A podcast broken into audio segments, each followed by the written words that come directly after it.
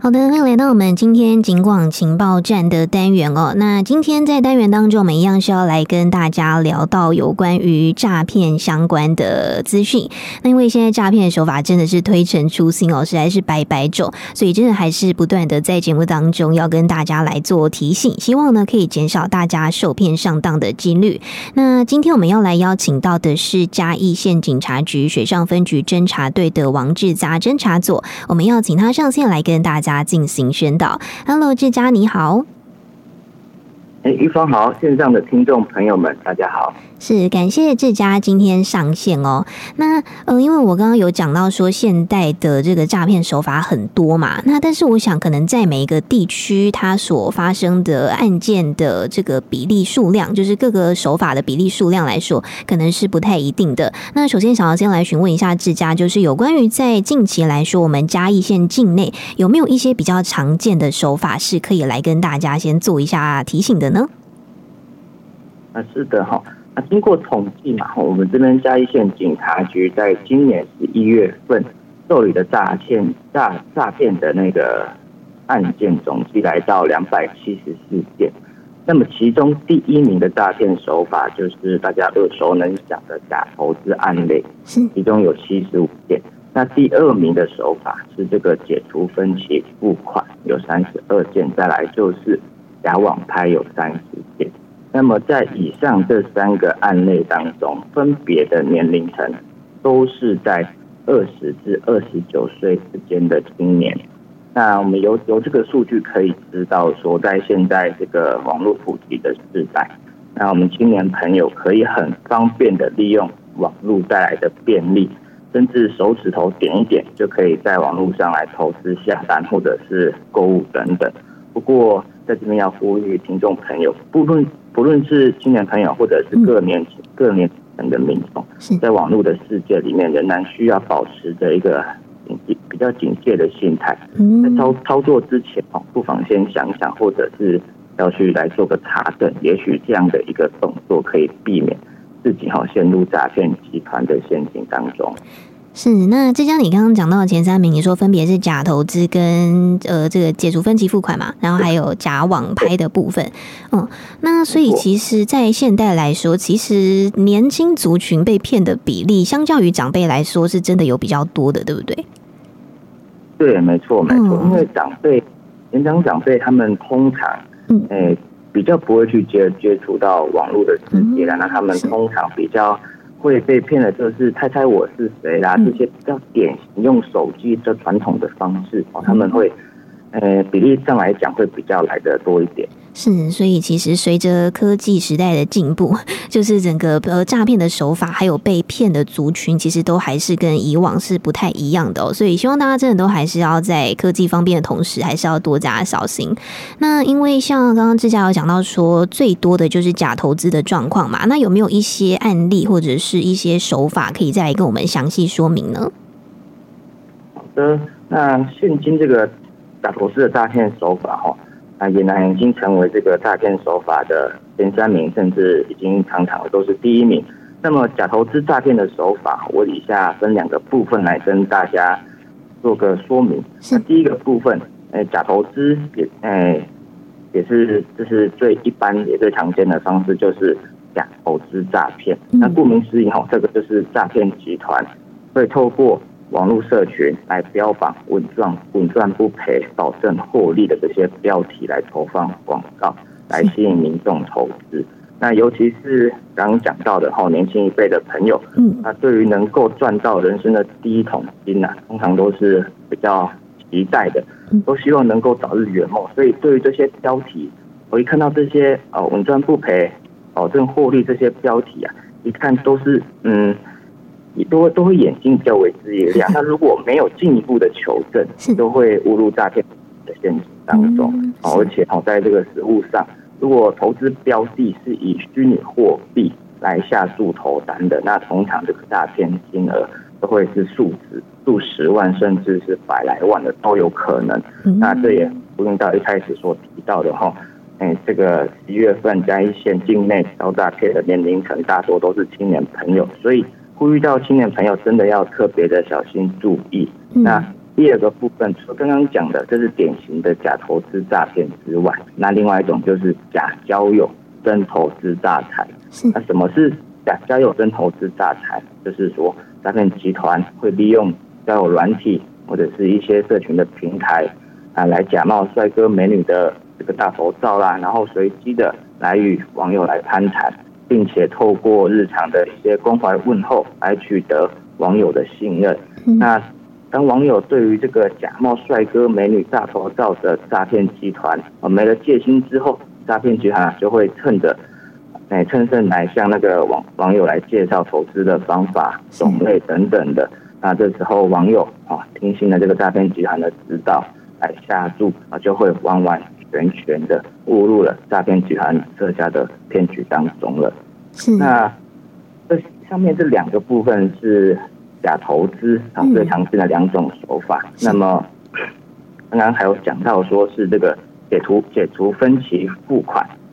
那以下再跟大家来重新再复习复习一下解除分期付款诈骗手法。哦，这个手法也是已经很典型、很传统的一个手法。不过，在现今的诈骗案例当中，也都可以看到它榜上有名的。所以是。由此可见，然后所以还是很多人会被这个这种案例给吸引，给给诈骗走了。嗯、那这边我从我自身的经历说起好了，可能哎，很多人认为说，是不是啊，我们警务人员啊就不会接到诈骗集团的来电呢？是啊，事实不是这样子。诈骗集团它是无所对，他是无所不在的。嗯，无论身份身份是谁啦，都有可能哈出现在你我的身旁当中。而且诈骗集团他都会透过这个电商平台或者是说基金会，他们后台的资料库来盗取民众这个交易记录还有个资，那随机的哈拨打电话给民众。那当时我在警校的时候，就曾经有接获过这个诈骗集团啊，假冒这个网络商城的名义来电说，哎，他们称我之前在网络平台购物的商品遭到重复下订。需要操作 ATM 才有办法解除订单，啊，这就是一个很典型、很典型的一个方法。相信还有持续听警察广播电台的听众朋友听到这里，那一定哈也都会知道这是这个是诈骗的手法。诈骗，对，没错。是。那诈骗集团除了会利用啊民众刚刚我说的哈，民众曾经下定过的这个订单的商家名义，然后还会假借这个银行的客服人员哈，不断从中来。让那个民众误，就是相信对方电话那一头就是真正的客服人员，是，然后进而操作这个后续的转账啊，这些等等的这些操作，嗯，所以哈，这个诈骗集团就是利用上面这些的话术来降低民众的戒心。嗯，那以上这种东西，这种诈骗的手法都是，嗯，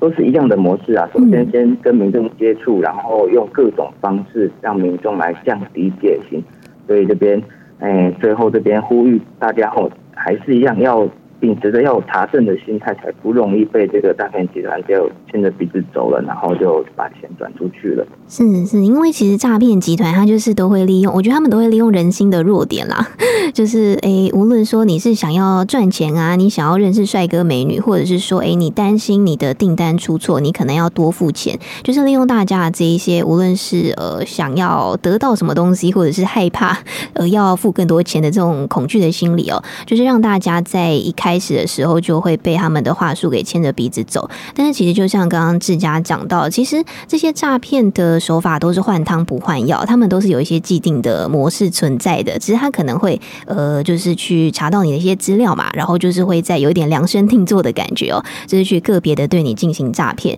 那这个时候大家真的就是要先冷静下来啦。那其实也都是有很多的管道可以去求证的。那因为像自家你刚刚有提到了这一些案例嘛，这一些手法。那还有没有就是针对打诈的这个部分，可以再跟大家再做一点提醒的呢？啊，是的，好，这些，哎，刚刚上述讲的这些诈骗手法，相信听众朋友也是，呃，也很也都很熟悉了。那不过，哎，除了这些手法之外，我这边还要再提醒大家有关于自身的金融账户的部分。嗯，这是。在这个打诈的工作上面，还有很多民众哈，他们金融账户在这个因为诈骗一样在诈骗集团的话术之下，然后将自身的金融账户提供出去，嗯，然后导致自己的这个账户啊沦为这个诈骗集团的人头账户使用。是，所以有关这个自身的金融账户是不在今年的，在今年这个行政院四月份的时候已经完成洗钱防治法的修法后，那任何人都不得将自己名下金融账户交付提供给他人使用。那除了说是在符合一般商业哦金融交易的习惯，或者是基于亲友之间信赖关系，嗯，还不在这个限制里面。也就是说，如果像我们常见的这个求职啦，或者是借贷啦等等的，能自身金融账户提供给他人的行为哈，都不能算是正当的理由，都是违法的行为。所以这边还是要嗯提醒各位听众朋友。有关，如果以后有在网络上认识一些朋友然后，或者是说要找工作，或者是诶投资等等的，都千千万万不能把自己的金融账户哦就这样子提供给对方了。那诶我刚刚所说的金融账户啊，这边再补充一点哈，是金融账户不只说是诶自己本身实体的这些金融卡，用超商或者是用各种方式啊实体的方式寄出。那如果这个当中提供这个诈骗提供金融账户的这个行为，也包含了我今天假如说我今天是用诶到我自身金融账户的号码，我的账户账号这些行为也都是不行的，因为如果今天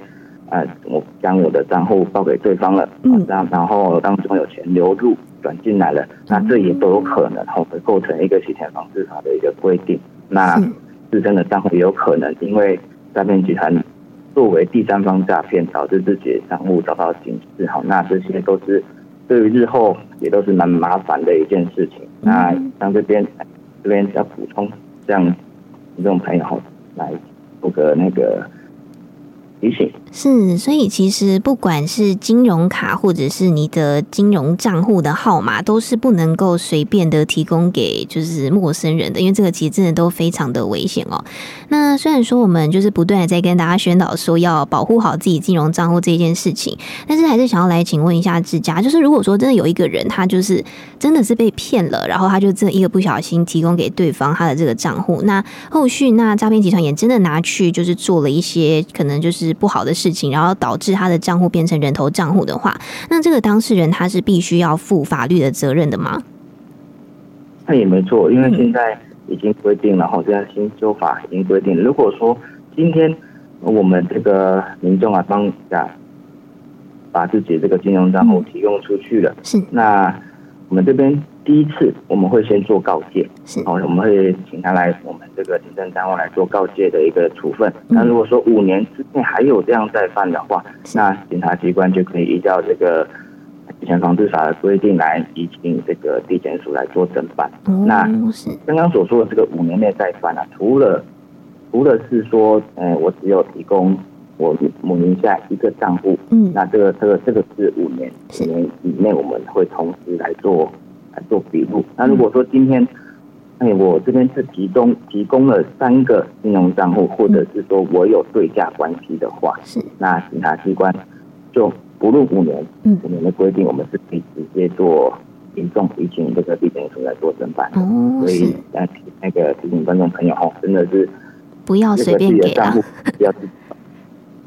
对，就是都不要随便给。嗯，那因为其实像刚刚提到说，如果你一次给了三个，或者是有一些对家关系，这个真的看起来就是嗯，可能有点疑虑啦，就是不知道说这个到底是故意的，还是说真的是不小心的。所以警察机关就是如果遇到这样的状况，其实就是会依法去严办的。所以真的希望大家不要心存侥幸哦。那有关于诈骗防治的部分，最后之家还有没有一些想要再来跟我们做一点补充说明的呢？好，那我这边最后我这哎，就是呼吁到呼应到刚刚那个玉芳所所讲的哦，就大部分集团都是哎利用我们人性的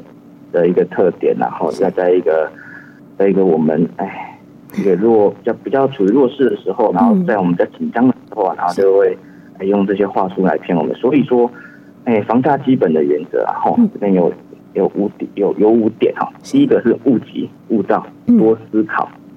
详细查证，一二三四这四点哦，勿急勿躁，多思考，要详细查证。那这是这个基本的原则。当接到诈骗集团的电话的时候，一定一定啊不要慌，拿来做查证。那再来就是哎，这个自己的戒戒除贪念呐，哈，里面如果说